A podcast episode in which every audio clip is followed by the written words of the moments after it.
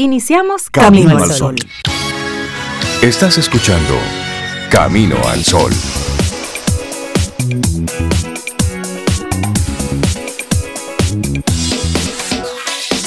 Muy buenos días, bienvenidos a Camino al Sol. Es viernes y estamos a 12 de noviembre, año 2021. Muy buenos días, Obeida Ramírez, Cintia Ortiz y todos nuestros amigos Camino al Sol oyentes. Buenos días.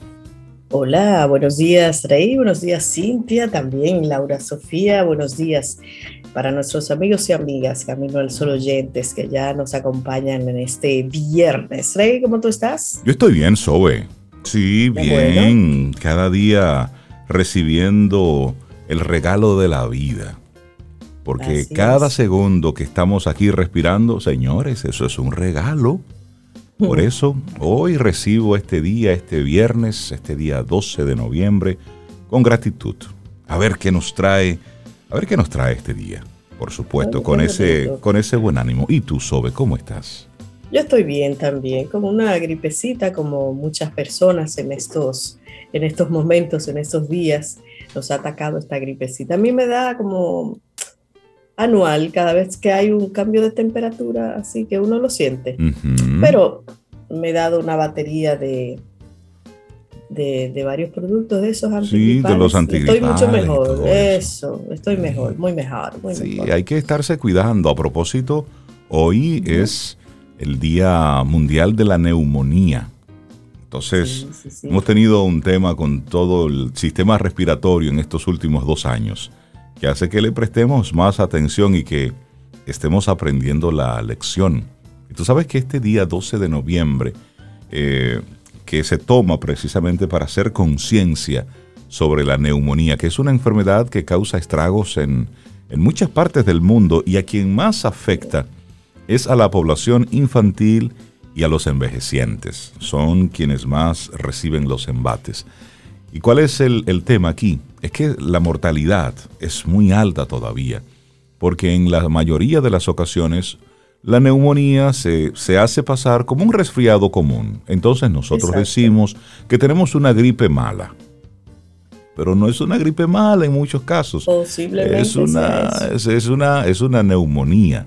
Entonces, eh, hay que tener muchísimo, muchísimo cuidado. Y ahí, bueno, pues el diagnóstico es lo, es lo apropiado. Si usted tiene un síntoma que va mucho más allá de ese, de ese malestar suavecito, ligero que da la gripe, bueno, pues vaya, vaya al médico, saque un diagnóstico, que eso es lo importante.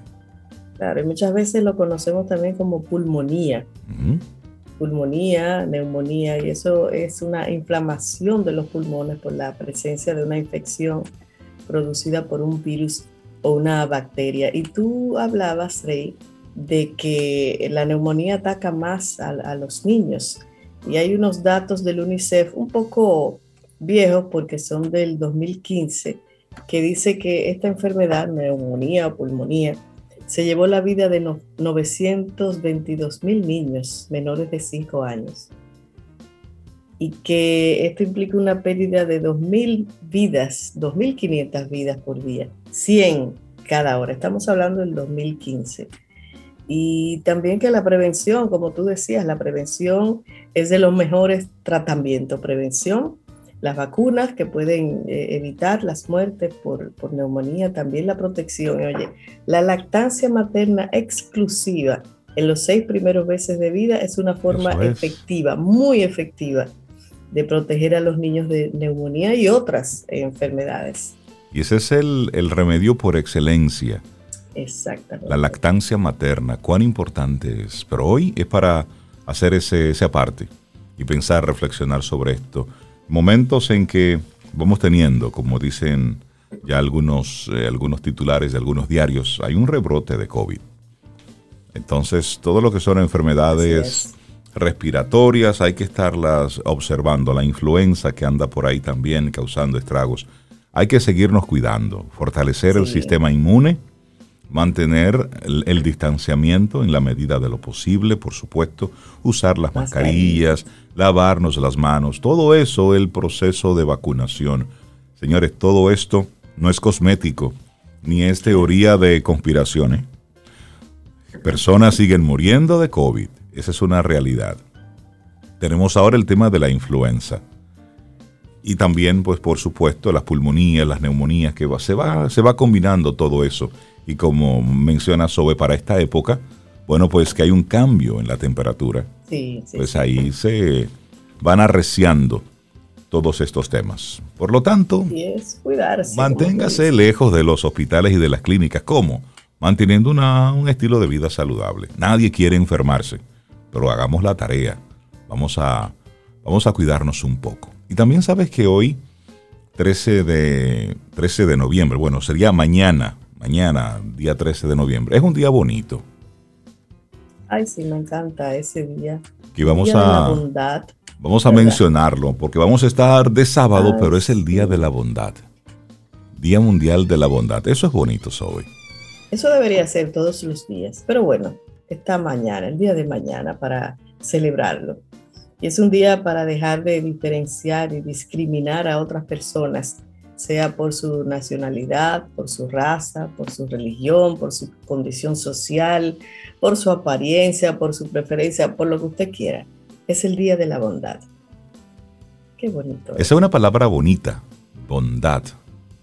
Sí. Eso, eso es bonito. Pero si regresamos a hoy, también es el Día Mundial contra la Obesidad, que es el mal de este tiempo. Porque la obesidad también está conectado luego con la diabetes, con afecciones eh, eh, relacionadas con el corazoncito. Es decir, hay muchos elementos, muchos elementos que conectan con, esto de la obesidad, que al decir de, muchos expertos es el gran mal de este tiempo. Y la obesidad de este tiempo, en la mayoría de, las, de los casos, es por un sobreconsumo, es decir, por comer de más un desequilibrio entre lo que comemos, ¿no? Exactamente. Sobre todo si le añadimos grasa y se caracteriza precisamente por una acumulación excesiva o anormal de grasa en el cuerpo. Y de ahí viene la obesidad. Y bueno, y eso, las personas sufren un terrible daño que produce el organismo una dieta en alta grasas y azúcares. Y como tú dices, la obesidad, eso va desencadenando, va afectando prácticamente todos los órganos. Y según la Organización Mundial de Salud, ambas condiciones, sea el sobrepeso y la obesidad, configuran una epidemia. Y es por esa razón que se celebra este día, para ayudarnos, para hacernos conscientes y prevenir y revertir esas dolencias que afectan Oigan, a la mitad de la población del mundo. Wow. La mitad de la población del mundo está afectada por obesidad y por sobrepeso.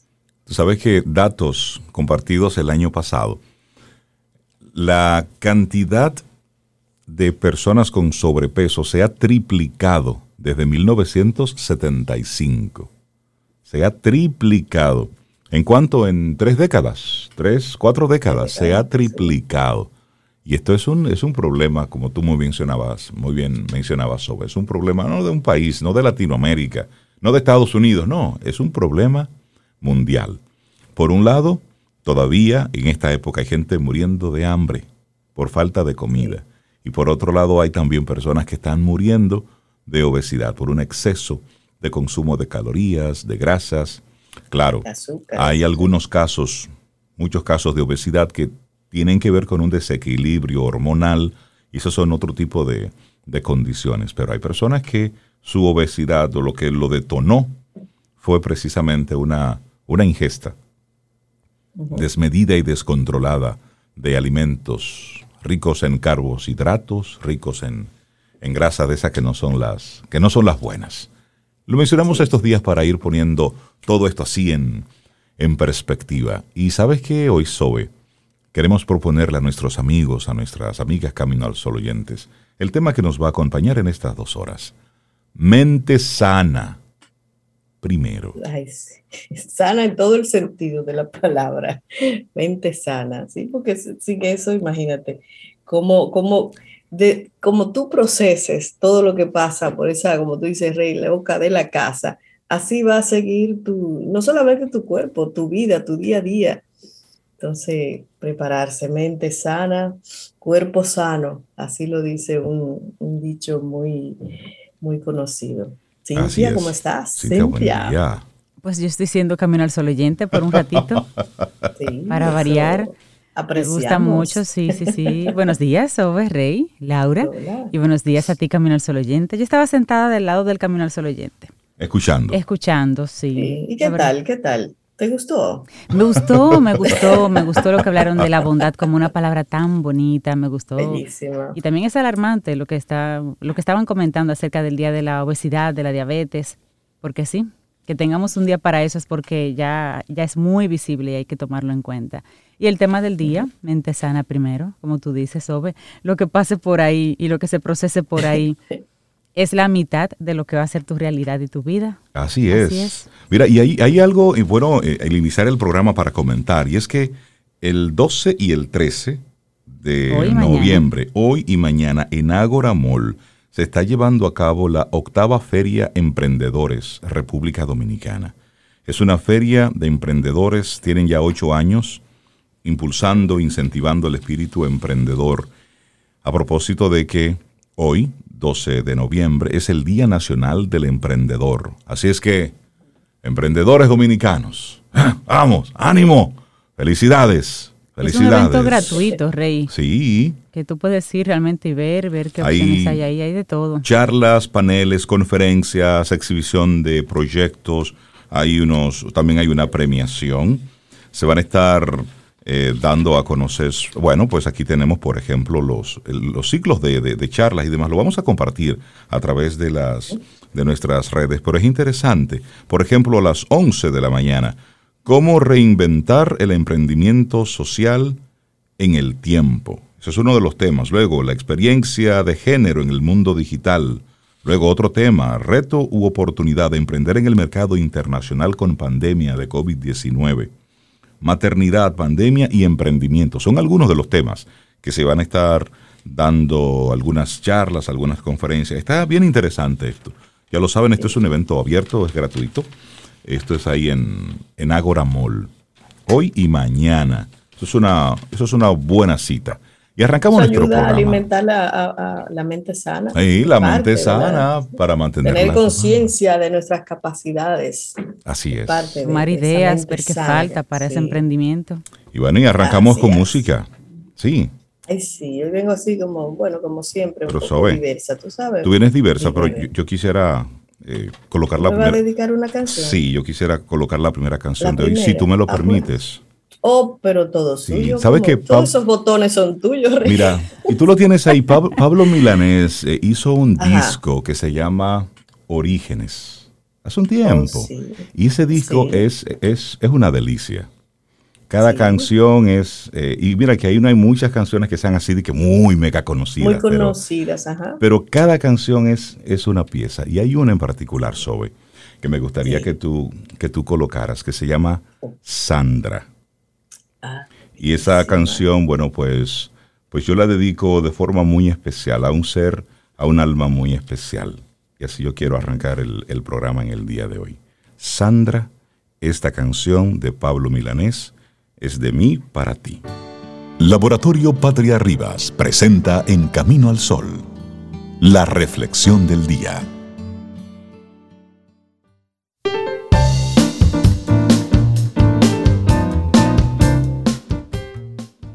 Y decía Virginia Woolf, madurar es perder algunas ilusiones para empezar a tener otras. Inmediato nuestra reflexión en esta mañana. ¿Cómo estás nutriendo tu mente? Qué buena pregunta, ¿eh? Muy, muy buena. Lo que ves, lo que escuchas, lo que piensas, las personas de quienes te rodean, todo esto va alimentando tu mente e incorporándose a tu definición de autoconcepto. Y una pregunta, ¿estás escogiendo de manera inteligente ese alimento? Qué buena pregunta, ¿eh? Y si te preguntan con qué sueles nutrir tu cuerpo, esa es otra pregunta muy común, quizás tú puedas responder rápidamente, ahí sí. Quizás hablarías de tu esfuerzo consciente para tomar mejores productos, productos ecológicos ingerir más fruta, más verduras, ¿eh, Rey? ¿Mm? qué rico. O tal, vez, o tal vez admitirías consumir más alimentos procesados de lo que tú sabes que es recomendable. Sin embargo, quizás encuentres más dificultades para responder a esa pregunta. ¿Con qué estás nutriendo tu mente? Hablamos de una interrogante al que muchos de nosotros en realidad no le prestamos atención. Sin darte cuenta, estás continuamente nutriendo tu mente. Lo que piensas, lo que ves, lo que escuchas, lo que haces, todo esto va alimentándote interiormente y haciéndote ser quien eres. ¿Te des cuenta o no? Bueno, te hacemos otras preguntas. ¿Eres feliz y positivo? ¿Te sientes cargado, irritable, pesimista? ¿Estás preocupado o agradecido?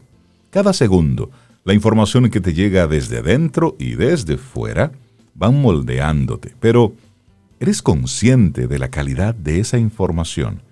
Y esas, son las preguntas que, sugiere esta reflexión, pero nosotros desde Camino al Sol te preguntamos, del, del 100% del contenido que tú estás consumiendo todos los días a través de los diferentes medios, ¿cómo son esos, esos contenidos? ¿Te atreverías tú de manera pública a decir lo que tú consumes, lo que tú ves en la intimidad, lo que tú estás eh, invirtiendo y o gastando tu tiempo? Pero bueno, te lo dejo como pregunta. Con lo que estás, ¿con qué alimentas? ¿Con qué alimentas tú, tú, tú? Pero hablemos primero de la paz, Zoe. Sí, tenemos interiorizado un concepto de felicidad que se basa en lograr metas y alcanzar éxito. Sin embargo, el verdadero bienestar proviene de lograr un estado de paz, de calma interior. Esto no es sencillo, no es algo sencillo de obtener y requiere perseverancia y entrenamiento por nuestra parte, ya que no es algo a lo que estemos acostumbrados. Por ello, dedica al menos media hora diaria a proporcionarte espacios de silencio, de quietud y de presencia. Voy a repetir esto. Dedica al menos media hora diaria a proporcionarte espacios de silencio, de quietud y de presencia. Realiza respiraciones, practica la meditación, pasea por la naturaleza. Simplemente permítete conectar contigo mismo sin distracciones externas. Este corto periodo de tiempo será suficiente para generar cambios visibles en tu ánimo y en tus niveles de ansiedad. Así es que paz, procura tu paz. Y eso dice este corto periodo de tiempo. Para muchas personas disponer de media hora tal vez es mucho, pero 10 minutos, 15 minutos, hasta en el jardín del parqueo del trabajo. Otra cosa, pensamientos.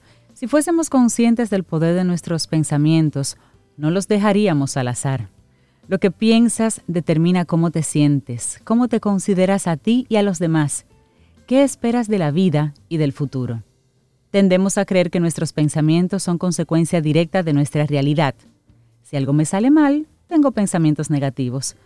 La verdad es que en cada momento tenemos el poder de escoger nuestros pensamientos y así dirigir nuestra vida. ¿Estás nutriendo tu mente con optimismo, con positividad, comprensión, mesura? ¿O por el contrario te estás alimentando de pensamientos pesimistas, victimistas, críticos y exagerados? Lo dejamos ahí. Y luego, ¿con qué tipo de información estás nutriendo tu mente cada día? Accedemos a grandes cantidades de información, tanto de forma voluntaria como involuntaria los programas que escogemos ver en la televisión, las series, la música que escuchamos, los libros que leemos, los programas de radio y o podcast que escuchamos, todo ello tiene un impacto beneficioso o perjudicial. El contenido que consumes, la información que buscas, ¿sobre qué versa? ¿Qué tipo de emociones te produce? ¿Qué palabras utiliza? Antes de escogerla, imagina que tu mente es como una especie de computadora que se va a programar con todo lo que recibe. Así, tienes la posibilidad de programarte para la felicidad, el amor, la diversión, la gratitud y no para la injusticia, las desgracias, el aspecto más oscuro de la vida. Recuerda que esa información seguirá funcionando en tu interior una vez que cierres el libro, apagues la radio, eh, apagues el televisor, apagues el computador o sueltes finalmente tu celular. Todo eso, el cerebro se queda ahí procesándolo. Así es. Otro elemento importante para nutrir nuestra mente son las relaciones. Has de saber que somos la suma de las cinco personas con quienes más nos relacionamos habitualmente. Cinco. Precisamente por esto es importante rodearnos de seres humanos que nos inspiren, que nos motiven, que nos aprecien y que nos respeten. Si deseas convertirte en una persona amable, responsable, feliz o positiva, escoge compañías que te aporten aquello que tú mismo deseas reflejar. Nada, nada drena tanto nuestra energía como las personas manipuladoras y negativas. Así es que esas cinco personas que te rodean, ¿qué tanto nutren tu mente, tu alma? Así es, vive nutriendo tu mente de forma consciente. Por lo general caminamos por la vida en piloto automático y sin prestar mucha atención a los aspectos anteriormente mencionados. Por ello es necesario hacer un esfuerzo consciente para empezar a escoger de forma deliberada aquello que queremos permitir en nuestra vida. Presta atención a quienes te rodean, a las actividades que realizas a diario, a los pensamientos que sueles mantener. ¿Constituyen un alimento mental nutritivo, saludable, enriquecedor? ¿Contribuyen a formar la persona que deseas ser y el entorno del que deseas formar parte? En gran medida, una mente sana, un estado anímico positivo y una vida satisfactoria dependen de estas pequeñas elecciones que realizamos a diario. Así que no renuncies a ese poder. Qué maravillosa reflexión. ¿Cómo estás nutriendo tu mente? Es escrito por Elena Sanz y lo compartimos aquí hoy en Camino al Sol. Laboratorio Patria Rivas presentó En Camino al Sol la reflexión del día. Ten un buen día, un buen despertar. Hola. Esto es Camino al Sol. Camino al Sol.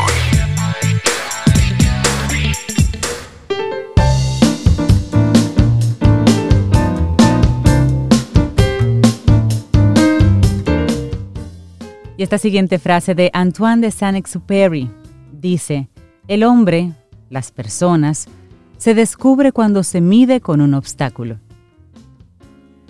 Seguimos avanzando en este Camino al Sol viernes y estamos a 12 de noviembre y le damos los buenos días, la bienvenida a una mujer. No importa que sea lunes, martes, miércoles, un jueves, jueves, ella siempre está en modo viernes. Dalul Ordei Buenos días, buen licenciada. Buen día, buen día, Rey, Cintia, Laura, Sobeida. Sí, además de que estoy en modo viernes siempre, hoy ando en modo Navidad. Mira, ya cuando yo me pongo esta camisa, ya, ya, ya comenzó. Eso es lo que enciende tu Navidad. Ya, ya yo. Al ingeniero que se ponga activo. Saco, saco los bicuices, el arbolito, la, la lucecita. Los bicuices, ¿cuánto tiempo? Qué, bueno, pues sí. Vamos a ponernos en eso también por este lado. nos encanta el tema que nos traes. Eso, eso aplica para todo el año, pero ahora en Navidad como que, como que es bueno trabajarlo y recordarlo. La base de un cerebro sano es la bondad. Talul, explícanos eso. Bueno, pues eh, ahorita escuché que Rey mencionó que el, mañana se celebra el Día de la Bondad, pero además el día 16 se celebra el Día de la Tolerancia, que, que, que van de la mano por ahí. Y eso es importantísimo porque no solamente por la, por la situación que hemos estado viviendo y por, la, por lo difícil que ha sido para muchas personas esta situación, sino también como una idea de asumirlo como un estilo de vida eh, para todos nosotros. Eh, la, para la, la, etimología de la palabra bondad, bondad viene de una palabra que es bonus, que es bueno, que es eh, eh, bondad, que es eh, bueno, perdón. Y la parte que es la dad viene que ver con ser. Entonces es una cualidad de ser bueno y de ser también bueno y bonito, porque también viene, puede, puede, puede traducirse como bonito. Y ese ser bueno y bonito implica una actitud que se puede entrenar, que se puede aprender, que se puede desarrollar y que va a fortalecer no solamente nuestra parte espiritual, emocional y psicológica, sino también nuestra parte cognitiva y funcional a nivel del sistema nervioso. ¿Y por qué pasa eso? Eh, en, un estudio que se desarrolló en la Universidad de Oxford, se determinó cuál es la zona del cerebro que se activa cuando ejecutamos, cuando realizamos acciones bondadosas. Esa zona que es el, circuito, se llama, déjame buscarlo para, para, no decirlo mal, es el, em, el, el, giro cingulado. Esa área se encuentra en el sistema límbico. El sistema límbico es el responsable de lo que tiene que ver con todo el aprendizaje, la memoria, el procesamiento de la información emocional, la motivación y que este córtex del cíngulo anterior, ese es el nombre exacto, tiene que ver con esa capacidad que yo tengo, no solamente de ver al otro y ser empático, sino que habla de que la bondad va un poco más allá y es no solamente yo ser empático, sino también buscar, procurar alguna acción que además de yo saber lo que tú sientes, poder actuar para mejorar y para hacer sentir mejor al otro. Y eso implica un acto consciente, un acto voluntario y que además va a fortalecer un circuito que tiene que ver con la parte de la recompensa, y también del control de las emociones, del control de los impulsos, que está aquí en el lóbulo frontal. Entonces, esas áreas se comunican, esos circuitos se fortalecen y una persona que practica la bondad, que tiene un acto amable, que procura ver que el otro que no se siente bien, que tiene un problema, que tiene una situación, que está triste, que está deprimido, ¿qué yo puedo hacer para mejorar esa situación de esa otra persona. Y eso hace que ese circuito y que esa parte motivacional se fortalezca y a su vez entonces genere un, un, bienestar sistémico que me ayuda a promover procesos de aprendizaje, a fortalecer la memoria, a mejorar los procesos atencionales y hay, crea todo un circuito virtuoso en ese sentido. Pero además, la bondad nunca viene sola. La bondad viene acompañada de otras acciones y de otras actitudes positivas, de otros valores, la solidaridad, el respeto, la paciencia. A veces un acto de bondad, señores, es tener paciencia con el otro. Y ese otro es cualquiera, que ahí viene otro tema importante. Y eh, en, un, en, un, investigador de Wisconsin, él tiene un, es un neuropsicólogo que trabaja y desarrolló el Centro de Bienestar Em, eh, eh, y, estudia toda la parte de las emociones y cómo su impacto es, da en el cerebro. Es algo así como un mente, una mente sana, ¿no? ¿Cómo, yo voy a mejorar? Y, él determinó, él, él realizó una serie de ejercicios para ayudar a las personas a desarrollar la bondad, no solamente con las personas que yo quiero, amo, estimo y son parte de mi círculo. Sí, porque es chévere. Con otra persona que sea ajena a mí, a cualquier otro que esté cerca de mí. ¿Sabes, Dalo, que así, así muy chévere? Es decir, es, yo soy bueno con ah, el que es bueno. Es, lo que pasa. pasa. Sí, hay, hay, personas que van a la iglesia y mientras están ahí son, son la gente más chévere del mundo. Los corderitos. Sí, pero cuando salen de ahí, den del parqueo. Entonces, y, y, es ahí donde se practica precisamente la tolerancia. No es el que se practica, no es con el que está de acuerdo contigo es con el que está en un punto opuesto. Y la bondad igual, no es con aquella persona con la que te es agradable compartir. No, ahí está fácil. De hecho, yo creo que una de las cosas que es transversales a cualquier tipo de religión, creencia, secta o demás es la bondad. Exacto. Todas mencionan la bondad como una forma superior de acción que, enriquece la parte espiritual y el crecimiento del ser humano en sentido general. Entonces, ¿qué hizo Richard Davidson del, Instituto de Mentes Saludables? Él, eh, y eso lo hizo a través de resonancia magnética funcional, o sea, la persona estaba en un aparato y vamos a ver, imagínate una persona que tú amas. Y ahora imagina que esa persona que tú amas está pasando por una situación difícil. ¿Qué tú harías o cómo tú actuarías para hacer que esa persona se sienta mejor, ayudarla a resolver su problema. Bien, ahora vamos a hacer eso con alguien que tú no conoces. Y vamos a ver si yo veo a una persona en una situación donde, donde requiera el apoyo, donde requiera simplemente, oiga, una sonrisa, un buenos días, ¿cómo está usted?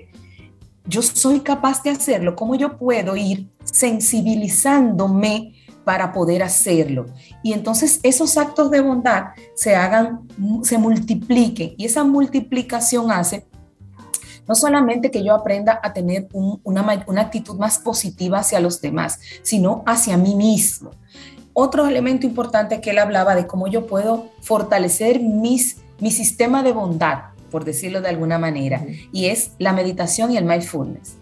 Él, en, una, en un estudio que él hizo, en una investigación con personas con, eh, que, que, que, meditan, ¿eh? él tuvo incluso contacto con el Dalai Lama y él, eh, un compromiso que hizo con el Dalai Lama era ver y promover científicamente la bondad y la buena actitud con los demás. Entonces, él, él hablaba de que esas personas que por, por un espacio de dos horas hacen una meditación, su cerebro, sus estructuras aumentan de tamaño, crean más conexiones y esas conexiones permiten que si usted tiene un dolor, ese dolor disminuya, que si usted tiene alguna tendencia o inflamación en alguna parte de su cuerpo, eso mejore. Entonces, no es solamente un beneficio a nivel emocional y psicológico, es un beneficio físico sistémico. Todo mi cuerpo, toda mi salud, todo mi sistema inmunológico mejora cuando yo hago actos de bondad.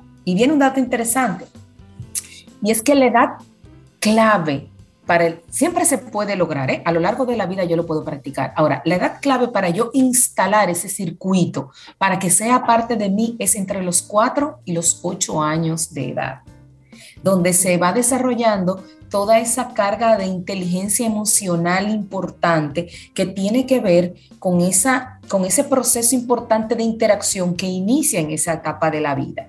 Entonces, ¿cómo yo puedo enseñarle a mi hijo, entrenar a mi hijo a que desarrolle la bondad y que esa bondad se convierta en un hábito que salga de manera natural de su persona.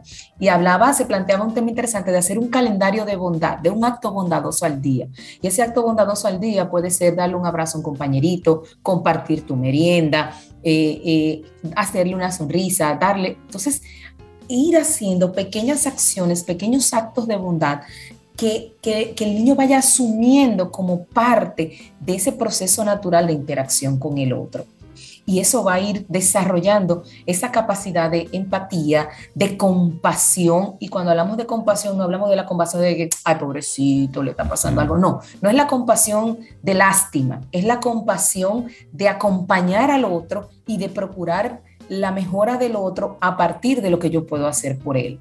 Y eso es eh, interesantísimo porque se ha determinado que los niños que practican la bondad, que tienen actos de bondad, tienen mejores procesos de aprendizaje, porque son la misma estructura cerebral que sustenta los procesos. Entonces, yo produzco más dopamina, más serotonina, entonces estoy más contento, estoy más abierto y más disponible. Mi, mi circuito de recompensa ¿eh? que está asociado a este, a este neocórtex, a este símbolo y a, también al núcleo accumbens, que lo hemos mencionado en otras, en otros programas que tienen que ver, eh, se, se, estimula y además va a producir, el núcleo accumbens está asociado también al proceso de la atención. Entonces yo voy a tener un mejor proceso de atención, voy a estar más presente en el momento presente y eso me va a ayudar entonces a crear ese círculo virtuoso de bienestar para mí y para el que está en mi entorno. Entonces, e, es importante que veamos eso.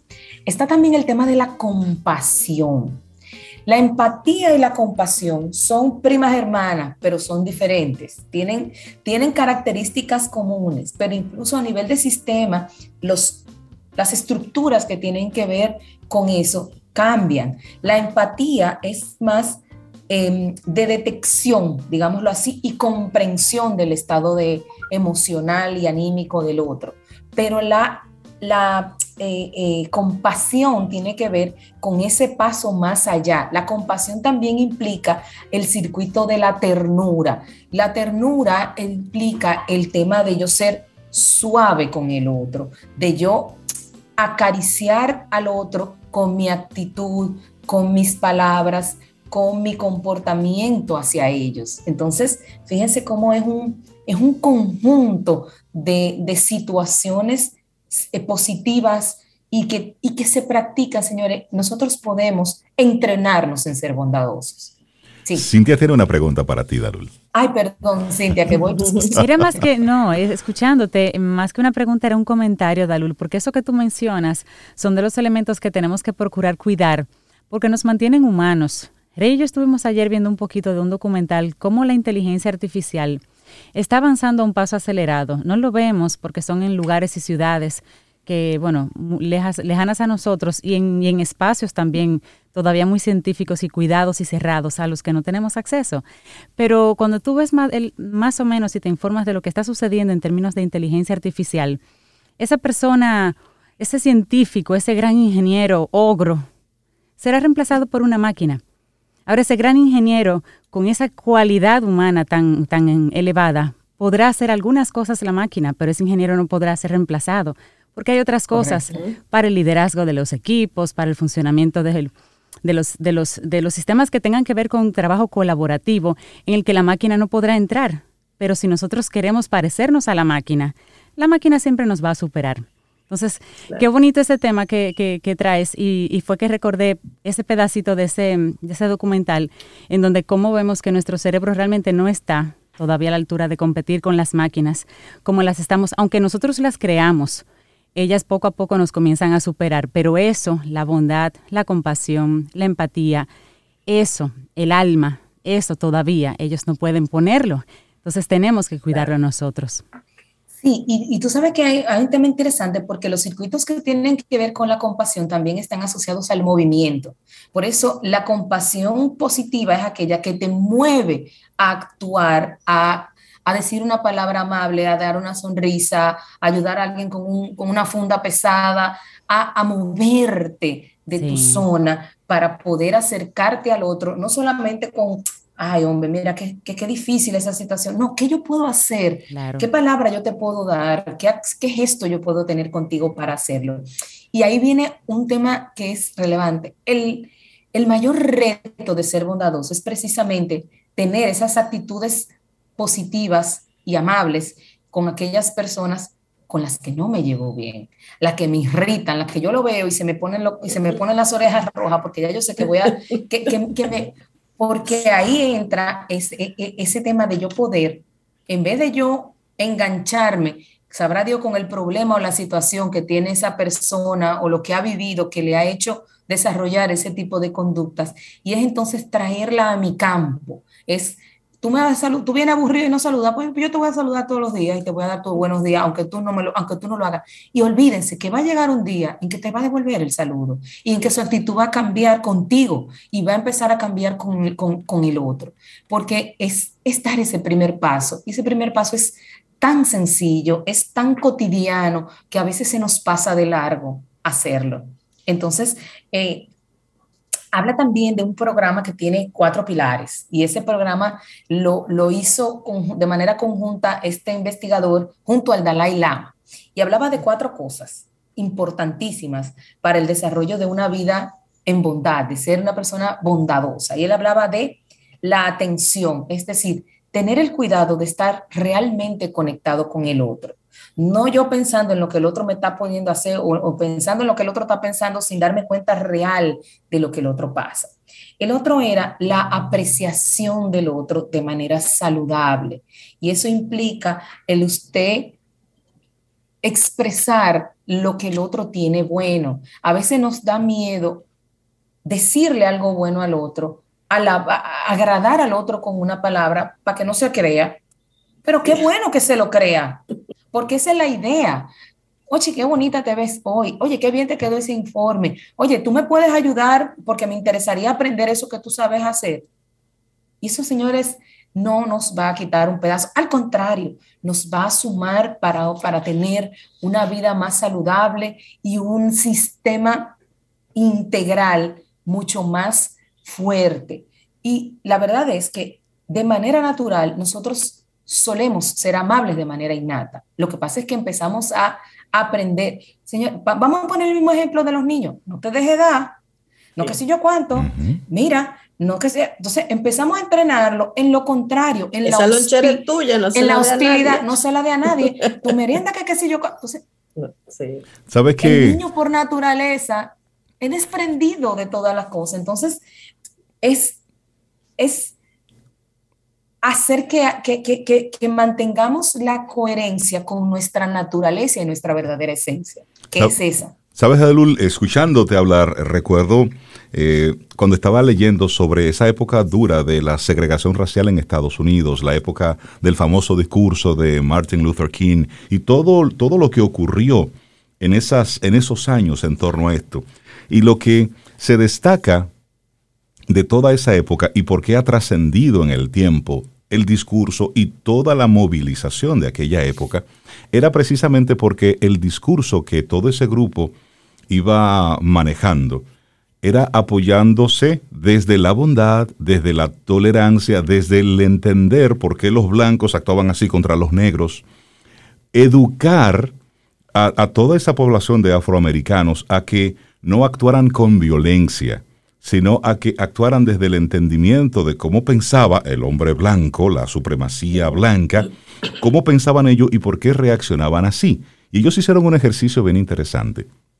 Ellos comenzaron un proceso de educación. Cuando comenzaron a darse esas aperturas de que ya el afroamericano podía estar en el mismo lugar donde estaba una, una persona blanca, en ese momento se daban muchos choques, eran muy violentos. Y ellos hicieron una serie de estudios y uno de ellos identificó que cuando tú te descargas, es decir, cuando tú tienes ese momento de, de catarsis, cuando tú respondes con violencia, lejos de tú calmarte, lo que te vas es poniendo mucho más agresivo, porque ya lo tienes en el suelo, pero tú quieres seguirlo pateando porque todavía no, no es suficiente el cómo tú te sientes porque tú comienzas y conectas con lo que te hicieron a ti, lo que le han hecho a tus, a tus pasados, y luego tú traes, por eso es que la violencia engendra violencia. Entonces ellos comenzaron a practicar lo opuesto.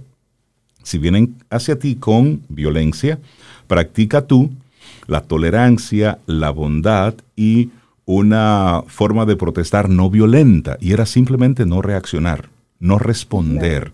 Y el cambio se comenzó a ver precisamente cuando ellos recibían esa, esa violencia de parte de, aquel grupo que se sentía que lo estaban invadiendo, que se sentían amenazados, y ellos, lejos de responder con violencia, mostraban una actitud pasiva. Y esa actitud pasiva fue lo que poco a poco, por supuesto, con educación, con tiempo, con constancia, fue dando paso a poco a poco a lo que estamos viendo en el día de hoy, que sí, que se mantiene en algunos casos, pero no es ni cerca de cómo era a principios del siglo eso, pasado. Y eso que tú dices, Rey, era tan tal ese movimiento de, resistencia pacífica, que si yo negra estaba en una cafetería, en un restaurante, y venían ese grupo de blancos, me atacaban, me golpeaban, eh, me sacaban, venía otra persona y ocupaba mi lugar. Eran consistentes en eso. Igual la bondad, la compasión utilizó Mandela cuando llegó a ser presidente en Sudáfrica para poder aunar esfuerzos con los blancos y sacar a Sudáfrica de ese apartheid terrible que vivieron te quedan pues dos, Dalul, te quedan dos. de, Lo de, las cuatro. De, las cuatro del Dalai Lama. Bueno, la otra era esa, la práctica consistente de los, del, del hecho amable, de la actitud amable y el tema de estar en el momento presente. Y ahí entraba la parte de meditación, respiración y de la calma interna para poder provocar una calma externa, tanto en mí como en el otro. De hecho, y con esto voy a ir cerrando, eh, se, ha determinado, hay estudios que, han, que, que, trabajan con, los temas de alteraciones, por ejemplo, como la psicopatía, como la, personalidad, los trastornos antisociales, y justamente se ha determinado que esa conexión entre esta, esta área de mi cerebro que tiene que ver con, con procesar, trabajar la, la la empatía, la bondad, la, conexión con el otro y que me hace actuar en consecuencia está menos desarrollada y el circuito es mucho más débil. Por eso yo, por eso suelen ser personas que piensan, actúan y giran todo lo que van a hacer en torno a su propia satisfacción y no le interesa lo que le suceda ni, ni lo que pase con el otro. Y en esa línea hay una película súper interesante, no sé cómo se llama, pero que tiene que ver con eso que tú mencionabas, Rey, de esa situación que se daba, es con Denzel Washington. Él es un instructor de fútbol, de fútbol americano, y lo llevan a una escuela de blancos donde empezaron a aceptar muchachos de color. Y se da súper interesante cómo sucede esa transición de lo que fue pasando y de cómo al final eso, eso, eso se convirtió en un, en un escenario ideal para eso, de tolerancia, de comprensión, de integración de las diferentes personas. Es bien bonita, si la encuentran por ahí, para estos días, que, que los, para estos fines de semana, porque hay que estar de nuevo, señores, guardar la compostura, recogerse, cuidarse, porque sabemos que por la situación hay un rebrote y tenemos que seguirnos cuidando. Y cuidarnos y cuidar al otro es también ser un acto de bondad. Use su mascarilla, mantenga el distanciamiento, lávese las manos, use alcohol, porque eso también es un acto de bondad para usted y para los demás. Mira, Dalu, la película que menciona se llama Remember the Titans. Recuerden a los titanes. Exactamente. Remember the Exactamente. Esa es la película. Del 2000. Cintia es nuestra biblioteca. Ella es nuestra enciclopedia. No, nuestro diccionario Larousse. Es... No, es que me gustan las películas. Y están pidiendo, Dalul, también el nombre del investigador. Que, el nombre del investigador es, Richard, espérate, te voy a decir ahora cómo que se llama, que no, no, no recuerdo, es de la Universidad de Wisconsin y él se llama Richard, Dios mío, lo tenía por aquí. No, no, lo Richard, Richard Davison. Davidson, Richard Davidson. Él es del Centro de Investigación de Mentes Saludables de la Universidad de Wisconsin. Excelente, Dalul Ordey, gracias por el tema que nos compartiste, que nos regalaste hoy. la base de un cerebro sano es la bondad. A propósito que este sábado 13 de noviembre es el Día Mundial de la Bondad. Para practicarlo, todos los días. Y esa es la realidad. Dalul, que tengas un excelente fin de semana. Ten un buen día, un buen despertar. Hola. Esto es Camino al Sol. Camino al Sol.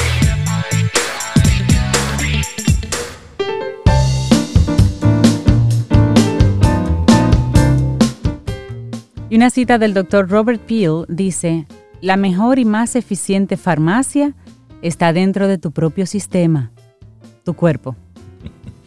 Ay, sí, nuestra página web. Desde ahí estamos haciendo radio, caminoalsol.do. Y seguimos recibiendo gente chévere, gente buena, gente que siempre que nos visita nos comparte informaciones, contenidos muy potentes. Darle los buenos días a María Elena Azuat, psicóloga, psicoterapeuta. Y hoy vamos a la segunda parte del proyecto Sentido y cómo todo esto influye en nuestras vidas. María Elena, buenos días, bienvenida de nuevo a Camino al Sol. Gracias, buenos días a todos y siempre agradecida por permitirme eh, explayar un poquito algunas ideas. Hola María Elena. ¿Cómo están? Sí, el proyecto Sentido lo vimos hace aproximadamente un mes, pero se nos atravesó el ritual del Día de Muertos y la ofrenda del Día de Muertos de México y dejamos una parte importante del proyecto Sentido que hoy justamente quiero reflexionar con ustedes. Y para los Camino al Ser oyentes o para las personas que no estuvieron en el programa anterior, quisiera hacer una brevísima síntesis de lo que es el proyecto Sentido. No sé si ustedes pudieron averiguar cuál era el proyecto sentido de sus padres para ustedes, pero eh, en general es la expectativa inconsciente que tienen los padres, los familiares, alrededor de esa nueva persona que o quieren traer al mundo o ya está embarazada la mujer o está en el proceso de gestación final o ya nació. Es decir, ¿qué expectativas pone la familia sobre ese bebé, qué pensamientos, qué deseos, qué sueños, qué expectativas, qué situación en general ponen en ese bebé. Lo que es importante rescatar es que todo esto que puedo poner en esa nueva persona, que puede ser en parte consciente, pero en gran parte inconsciente, tiene el mandato de reparar el árbol genealógico. Es decir, por ejemplo, si mi abuelo fue ingeniero, mi padre fue ingeniero, ese padre tiene dos hijos y uno de los hijos quiere ser músico, no quiere ser ingeniero. El segundo hijo es ingeniero, pero el primero que se dedica a la música escucha siempre decir al padre, tú vas a fracasar, como músico no se vive, eso no sirve para nada. Y esta persona que vive de la música muy marginalmente, es decir, con gastos muy constreñidos, no ha seguido la expectativa del padre de convertirse en ingeniero. Así que hay como una especie de deslealtad a la profesión de los hombres de su sistema. Dicho esto, entonces, vamos a ver cómo es que se transmite, porque luego uno dice, ¿y cómo es que de mi tatarabuelo, de mi bisabuelo me viene a mí este pensamiento? ¿Cómo llega a mí este trauma no resuelto en generaciones anteriores? ¿Cómo después de tres o cuatro generaciones aparece en mí este trauma no resuelto? Y para esto quiero decir que el problema es que cuando el trauma que no se resuelve aparece en la primera generación, uno está más o menos claro de lo que ocurrió. Pero si aparece en la segunda, ya no está tan claro. Y cuando llega la cuarta, no tengo ni idea de qué pasó. Entonces la invitación es a rescatar esto. Y hay tres teorías que tratan de explicar por qué se transmiten estas traumas inconscientes o estas motivaciones inconscientes a las próximas generaciones. Sí, porque pareciera magia, pero hay tres teorías. Una es la biológica, otra es la teoría del vínculo y otra es la teoría del campo morfogenético. ¿Qué dice la teoría de la explicación biológica? Bueno, la explicación biológica dice que las células memorizan las emociones de cada uno de sus miembros. Las memorizan y las almacenan. Y este almacén de memoria queda en el nivel celular. Y ahí en lo más profundo que queda esta memoria, si no si no se resuelve. ¿Qué quiere decir si no se resuelve? Voy a poner un ejemplo. Supongan ustedes que en la época de Trujillo, mi abuelo, por decir algo, fue hecho preso y estuvo en la cárcel mucho tiempo. Y como esta situación ocurrió cuando el abuelo sale, de este tema no se habla, pero el abuelo la pasó muy mal en la cárcel. El abuelo sufrió mucho, pero el tema no se toca en la familia. El trauma de haber estado preso de parte del abuelo queda grabada las emociones en la memoria del abuelo. ¿Quién va transmitiendo genéticamente estas memorias celulares. Que la persona que nace de cualquier generación viene a resolver aquel trauma. No sé si me doy a entender. ¿Sí? Entonces hay una memoria biológica. Y así todo lo que habla este libro del cuerpo lleva a la cuenta es esto. Queda marcado en el cuerpo. Y además indica también la teoría biológica que el trauma puede quedarse fijado en el cerebro ya hay suficiente investigación que nos dice que la violencia física, emocional y sexual deja huellas a nivel cerebral.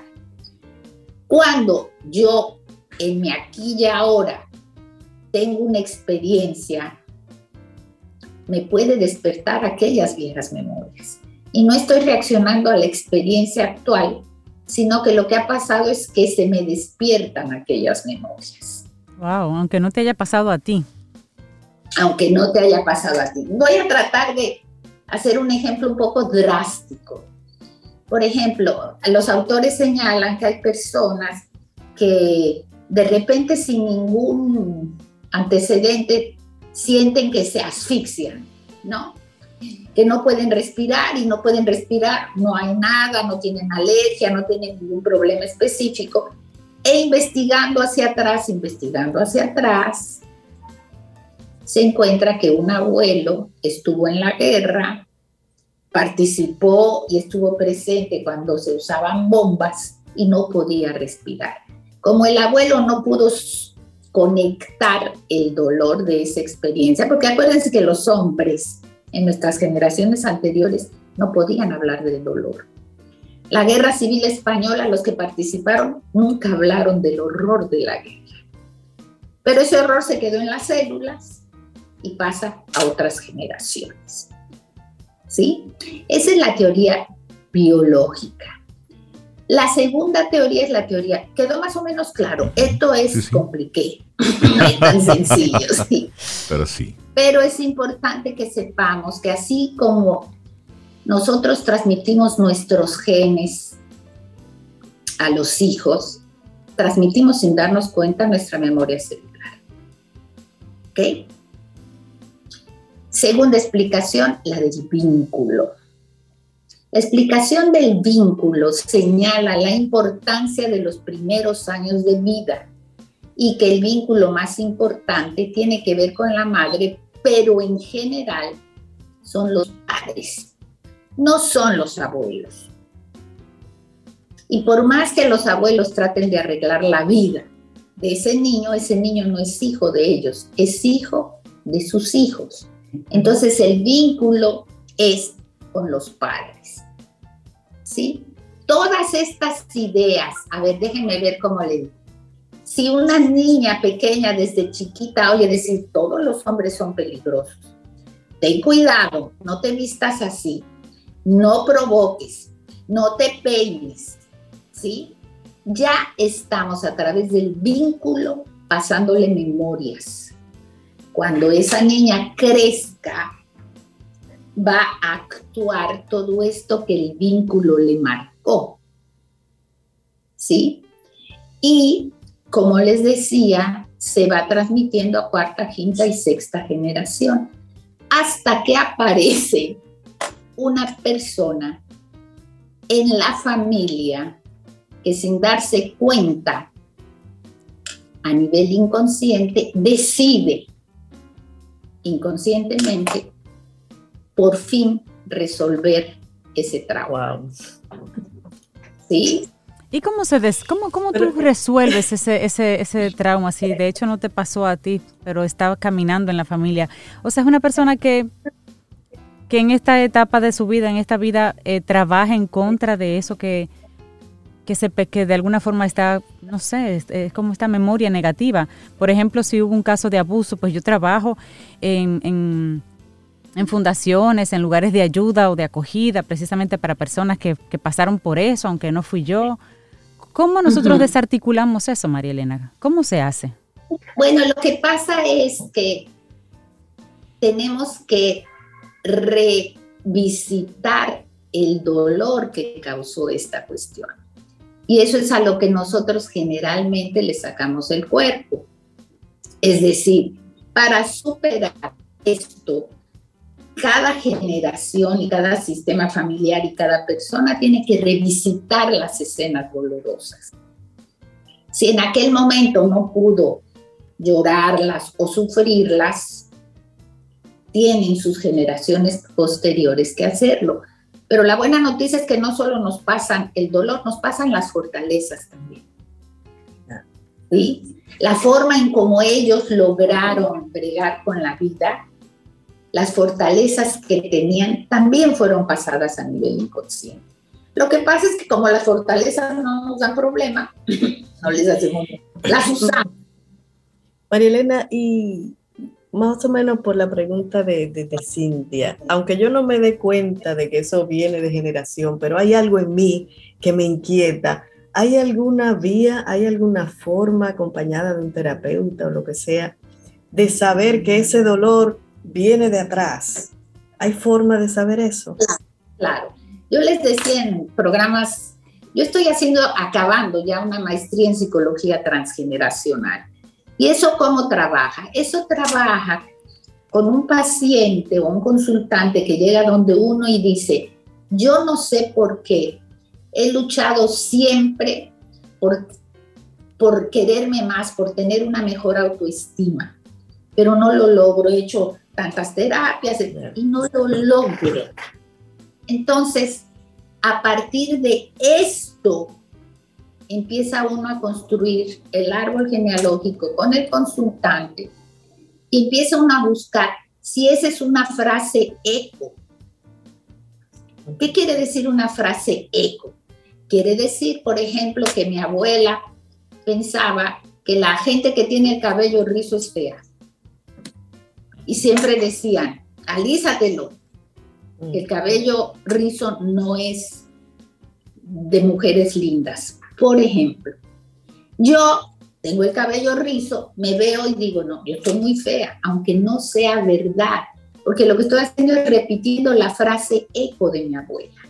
Entonces, desde el paciente o desde el consultante hacia las generaciones, se empieza a hacer lo que llamamos un genosociograma y a identificar al consultante, sus padres, los padres de sus padres, el tipo de relación, los eventos traumáticos que vivieron y empezamos a sacar hipótesis. ¿Por dónde viene esta sensación? Esta sensación de no valgo nada. ¿Sí? ¿De dónde proviene? Y en lugar de trabajar con el aquí y el ahora del paciente o del consultante, empezamos a trabajar con las memorias inconscientes y a resolver desde el pasado hasta lo actual. ¿Sí? Pero se puede.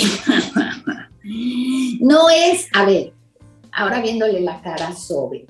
lo, que pasa, lo que pasa en mi cara es que me quedé pensando que yo conocí solo así cerca a mi abuela materna y la paterna.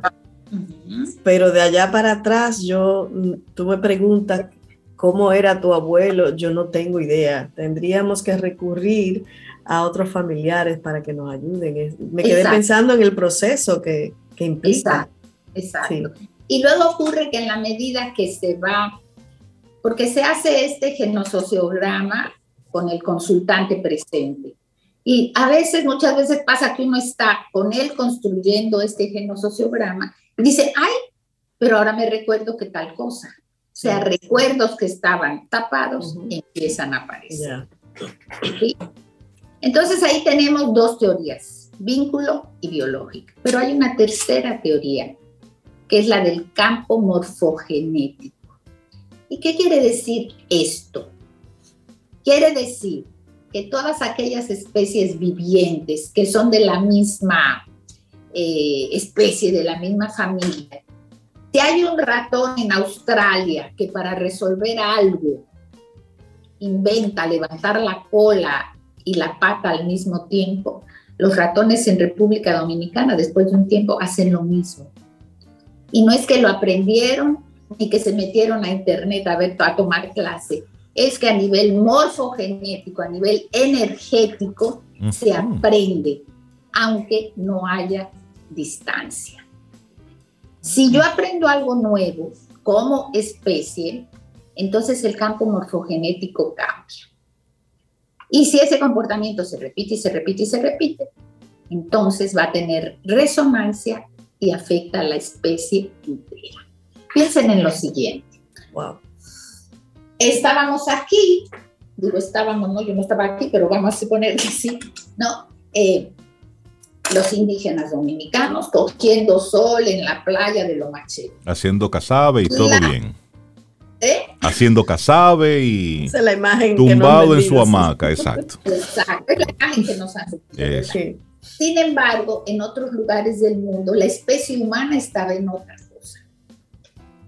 ¿Sí? Estaba en guerra, estaba en cuestionamiento, estaba en las cruzadas, estaba eh, querían los reinos, en fin.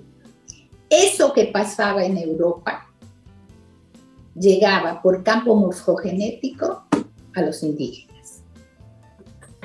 Yo no tengo evidencia si ellos luchaban o no, pero la evidencia que hay es que lo que pasaba fuera, en este ejemplo de la isla, impacta energéticamente a toda la especie. ¿Sí? Y puedo hablar más que de los taínos, de los aztecas, cuyos rituales eran muy sangrientos, ¿sí? Sacaban el corazón de la persona estando vivo, la ofrecían al Dios, etcétera, etcétera. Estos son los campos morfogenéticos. Es decir, hay una influencia de lo similar sobre lo similar. Patrones de actividad que toma la especie en otro lugar del mundo son patrones que por campo morfogenético, sin que medie el espacio y el tiempo, llegan a nosotros. Y esto es lo que Jung llamaba el inconsciente colectivo. El inconsciente colectivo. ¿Sabes qué? Marielena, creo que vamos a tener que hacer una parte 3 porque se nos quedan muchas preguntas. Tienes mucho todavía que aportarnos sobre este tema. y, y, estoy seguro que nuestros amigos Camino al Sol oyentes te van a agradecer que sigamos profundizando sobre todo esto, porque escucharte nos damos cuenta que este proyecto sentido y cómo influye en nuestras vidas, óyeme, el impacto es transversal, es, es en todo y a veces estamos empantanados en nuestra vida, en nuestro día a día, no entendemos por qué, preguntamos eh, y buscamos especialistas y seguimos sin entender. Y al final lo que teníamos que hacer era sentarnos y darle una miradita a nuestro pasado, ver desde dónde viene todo eso. Por eso, la invitación quiero hacértela para una tercera parte de este proyecto Sentido, que creo que todos nuestros amigos Camino al Sol oyentes te lo van a agradecer. Ok, con mucho gusto. De esa manera la vamos, lo vamos comprendiendo pasito a pasito, Marilena. Claro Gracias que sí. por ello. Que tengas un precioso fin de semana. Este es tu gran día. Camino al sol.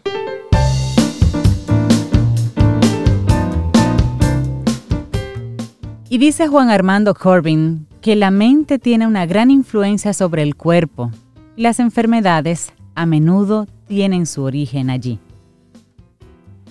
Seguimos avanzando en este camino al sol. Darle los buenos días, la bienvenida a Milka Hernández. Ahí, Laura, todos te escucharon, Laura. Todos te escucharon diciendo, poniendo orden, vamos al aire. Eh, eh, sí, para que los amigos Camino al Sol oyentes sepan que aquí hay orden en este Camino al Sol. Pero lo que dudan. aquí hay orden, pero lo dudan. Pues no, Laura es nuestra productora y es ella la que pone en orden a, a Cintia, a Sobedia y a Milka, que pero desde que estamos- Cuando llega... estamos en el programa paralelo. Sí, que, que- que nos vamos aquí. Hola Milka, ¿cómo estás? Buen día. Hola, buenos días. Bendecida y en victoria, prosperada. Y como dicen por ahí, nadie puede cuestionarme porque yo viajo mucho y bueno, ese es mi equilibrio. Qué terrible. No había escuchado eres. esa.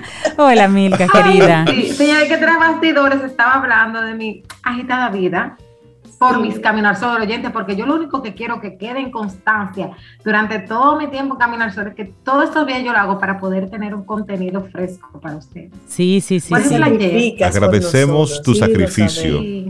Sí. Miren, yo ayer estaba preparando lo que iba a hablar hoy, porque no puedo venir a hablar de pluma burro, tengo que venir a hablar, señora de destino, y a, a ver Claro. conocido lo que hay más fresquecito. Y por ejemplo, voy a para el fin de- este, este fin de semana. Ahorita yo me voy a ir a Pedernales, después voy para Barahona, la semana que viene voy para San Juan, pero son cuestiones para yo prepararle contenido a ustedes. Ay, ay, Nada ay. más. Nada Todos, más. todos te agradecemos ese gran La sacrificio. bondad, la bondad de esa persona. Y entonces, ¿qué tú nos vas a contar? Porque Rey, siento anda, anda como- por tu campo, Rey. Sí, sí, sí, te siento como que, como que hay mofongo en el camino, chicharrón en el Estoy en camino. gozo, Rey. Estoy en gozo porque ayer inauguraron la ruta histórica y cultur- cultural y gastronómica de Moca. Toda una oferta integral, pues con, con un contenido súper variado de actividades, cosas por hacer. De verdad que miren, mm, la provincia de España es esa provincia que yo digo que, que es como es el eslogan de República Dominicana. Lo tiene todo. Lo tiene todo. Y de verdad que qué bueno pues ver como el clúster de la provincia de Espaillat, eh, junto con lo que es el programa de fortalecimiento, lo que es el mecanismo de desarrollo de turismo comunitario sostenible, que es avalado por la YAICA, el MITUB y el Infotep, ha podido pues inaugurar esta primera ruta histórica, una ruta de grandes emblemas, donde el lema de la justicia, la valentía y la paz, eh, pues han sido tomados en cuenta para configurar todo este escenario. Eh, la ruta se puede realizar eh, en vehículo propio o bueno, por los EconoCars. Los Econocars ah. eh, son unos carritos pequeños con plaza hasta cuatro pasajeros, sumamente económicos, pero sumamente económicos. no veamos que ustedes hacen por 150 pesos, Moca, eso es una cosa increíble. Entonces, ellos están preparados, tienen megafonía, pero además de eso, eh, eh, el, proyecto ha, ha, capacitado unos 60 conductores de este nuevo transporte para que ellos puedan hacer con ustedes la ruta. Una ruta que pues le lleva eh, a lo que es toda la parte cultural, hablamos de lo que es eh, la iglesia el Santuario Corazón de Jesús, que como ustedes saben es patrimonio, ha sido declarada patrimonio de la humanidad por la UNESCO. Eh, la iglesia Nuestra Señora del Rosario, un lugar que realmente evoca los inicios de Moca como como villa, entonces también una villa esa zona y aparte de eso, pues eh, también tienen ahí el parque, el parque Duarte y podemos ver unas osamentas de unos habitantes, eh, se cree que prehispánicos, que al momento de pues, preparar el parque aparecieron y se dejaron un cristal para que los visitantes pudieran observarla. Milka, ¿y cómo, ¿y cómo yo llego a Moca? ¿A qué punto específico de Moca yo llego para montarme en uno de esos Econocar?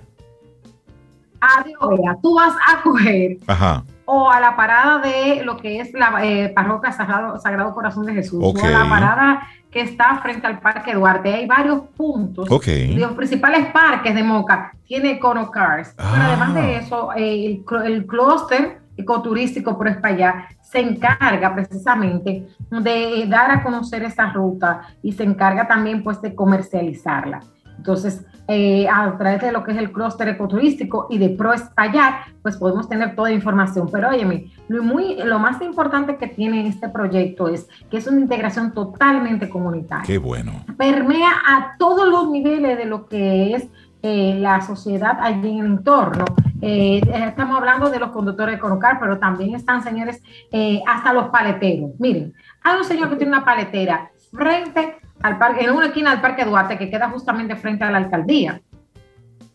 Y ese señor nos dice, pero mire, usted tiene que seguir ahí a la derecha, que a dos esquinas de aquí usted tiene la calle 26 de julio con el museo y una calle chulísima que hicimos, que es la calle 3C. Allá se ha hecho todo, dos tramos de calle unidos, todo un, un bulevar, un peatonal, con una eh, pintura en 3D en el suelo, que tú te puedes tomar foto en cualquier monumento o atractivo turístico de Moca eh, a partir de esa, de esa representación. ¡Ey! Pero eso está chévere es chévere, pero lo chévere que hay es que cada punto de esa ruta está georreferenciado y a través de un código QR te va informando en el lugar en donde tú estás. Señores, eso no hay, no existe en ningún otro lugar de ahora mismo de República Dominicana. Wow todo georreferenciado. y usted le da con su celular y usted puede descargar ahí mismo la historia del lugar donde está. Por ejemplo, en la plaza, eh, museo, plaza y museo, está ahí al lado, 26 de julio, le va a contar esa historia donde Jacobito de Lara le dio el primer tiro al, al tirano Lilis y que allí Moncáceres le dio el, tiro de gracia, pero vas también a la casa museo de Moncáceres, que por cierto yo tuve el honor de conocer a su nieto, en la Casa Museo tienes una visita guiada que te van explicando. O sea, yo de verdad me siento muy orgullosa de cómo este proyecto de turismo comunitario sostenible que ha permeado tantas provincias de la región norte, cómo han podido plasmar en Moca lo que es la ruta histórica perfecta porque estamos hablando de conectividad a través de los Cars, estamos hablando georreferenciación de cada punto, pero además de eso estamos eh, viendo que son atractivos, que están con información directa, o sea que si usted quiere ir solo, te va solo y eso le va guiando todos los puntos, tiene su mapa, incluso para los niños que van allí a los ciertos restaurantes de Moca, tienen hasta unas eh, plantillas de dibujo que pueden ir dibujando y aprendiendo sobre los monumentos y los atractivos, no solo de Moca, sino de la provincia España. Y es importante pues destacar que ayer, por ejemplo, en el marco del lanzamiento, pues nuestro queridísimo eh, presidente de la Asociación para el Desarrollo de la provincia España, el señor César Rosario, hizo un llamado a las autoridades para que hacían de manera sigilosa, pues protegiendo las cuencas hidrográficas y las riquezas ecoturísticas de la zona geográfica. Allí también pues estuvo nuestro queridísimo Guarocuya, el alcalde, eso es un personaje, no le gusta que le digan alcalde, es una gente muy cercana, el Guarocuya no decía, sí, no puedo decir que el señor Cabral, porque ustedes saben que me prohíben la entrada. Guarocuya decía, señores, este es el momento en que nosotros nos integremos, sociedad eh, civil, en la parte pública, y entre todos protejamos este patrimonio. Él, él, se comprometía, y de hecho lo hemos podido ver en las diferentes reuniones que han tenido en el proyecto, que está comprometido. Martín Duquela, por parte del Ministerio de Turismo, pues confirmando ese apoyo que tiene la institución. Eh, y bueno, ¿qué ver? Pues lo que es eh, la parroquia Sagrado Corazón, eh, la iglesia Nuestra Señora del Rosario, la primera calle 3D de la República Dominicana, el museo y la calle 26 de julio, eh, ir al Ligüerito, al barrio donde se creó esa muñeca sin rostro, ¿sí? esa muñeca que representa la dominicanidad. Tener degustaciones gastronómicas de mofongo, de los primeros helados artesanales elaborados con frutas de temporada que hay en República Dominicana. Se llaman artelados. Señores, yo últimamente he estado posteando mis historias porque he estado yendo a Moca varias veces. De hecho, estoy pensando seriamente. Sí, te está yendo como mucho a Moca. Yo estoy mirando qué, es lo que pasa en Moca. ¿Y qué es lo que tanto va Milka? Milka, todo eso que tú comentas del clúster y, del, y de la... Habla de un trabajo colaborativo muy bien montado, muy bien organizado. ¿Qué tiempo, que sepas tú, qué tiempo le tomó a la provincia, a esta organización, armar y, entender, digamos, ponerse de acuerdo, entender que, todos juntos les va mejor trabajando todos juntos que por separado. ¿En qué tiempo Moca pasa a ser una provincia con, con esa oferta tan organizada? Fíjate, sobre 2013 ya había conocimiento de esto que estamos viendo hoy.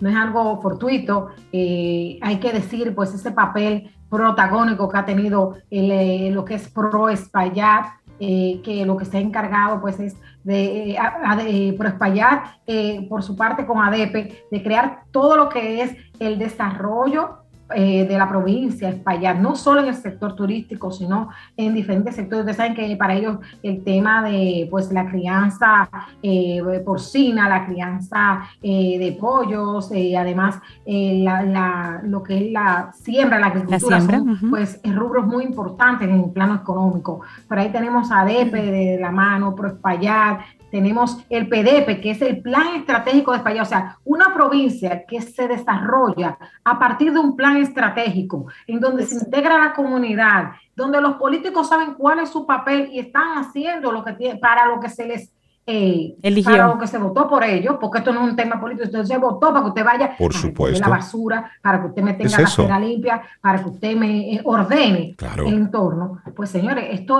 eh, asegura lo que es un éxito de una de las provincias menos conocidas de la República Dominicana, pero con un dato muy importante, es que ustedes saben que la provincia de España comparte aeropuerto internacional con la provincia de Santiago.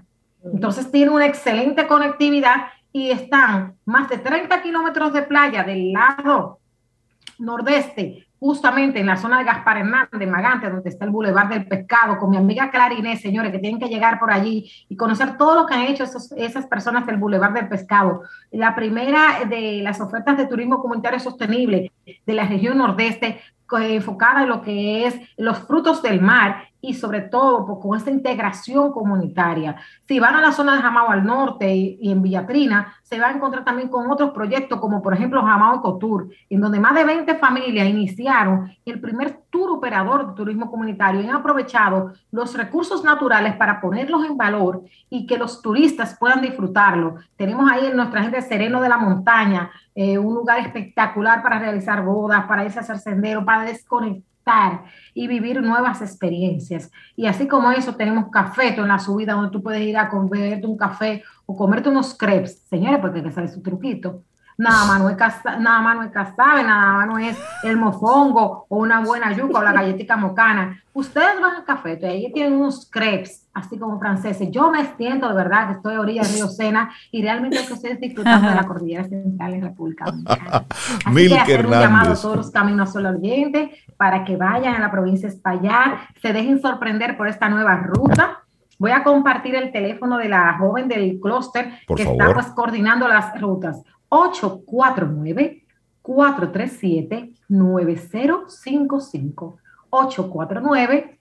437-9055. Con Marioli Gómez pueden hacer sus reservas y disfrutar de esta nueva oferta de turismo cultural en la República Dominicana, en la provincia que es tierra, eh, tierra de héroes y sepulturera de villanos. Moca. Ay, ay, ay.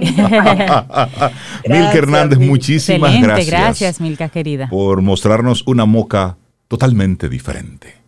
Excelente, Milka. Que tengas un muy buen fin de semana. Una mente sana en un cuerpo sano es una descripción corta pero completa de un estado feliz en este mundo. John Locke. Y con este pensamiento y con toda esta energía llegamos al final de nuestro programa Camino al Sol por esta semana. El próximo lunes, si el universo sigue conspirando, si usted quiere y nosotros estamos aquí, tendremos un nuevo Camino al Sol. Y esperamos que hayas disfrutado del contenido del día de hoy. Recuerda nuestras vías para mantenernos en contacto. Hola arroba caminoalsol.do. Visita nuestra web y amplía más de nuestro contenido. Caminoalsol.do. Hasta una próxima edición. Y pásala bien.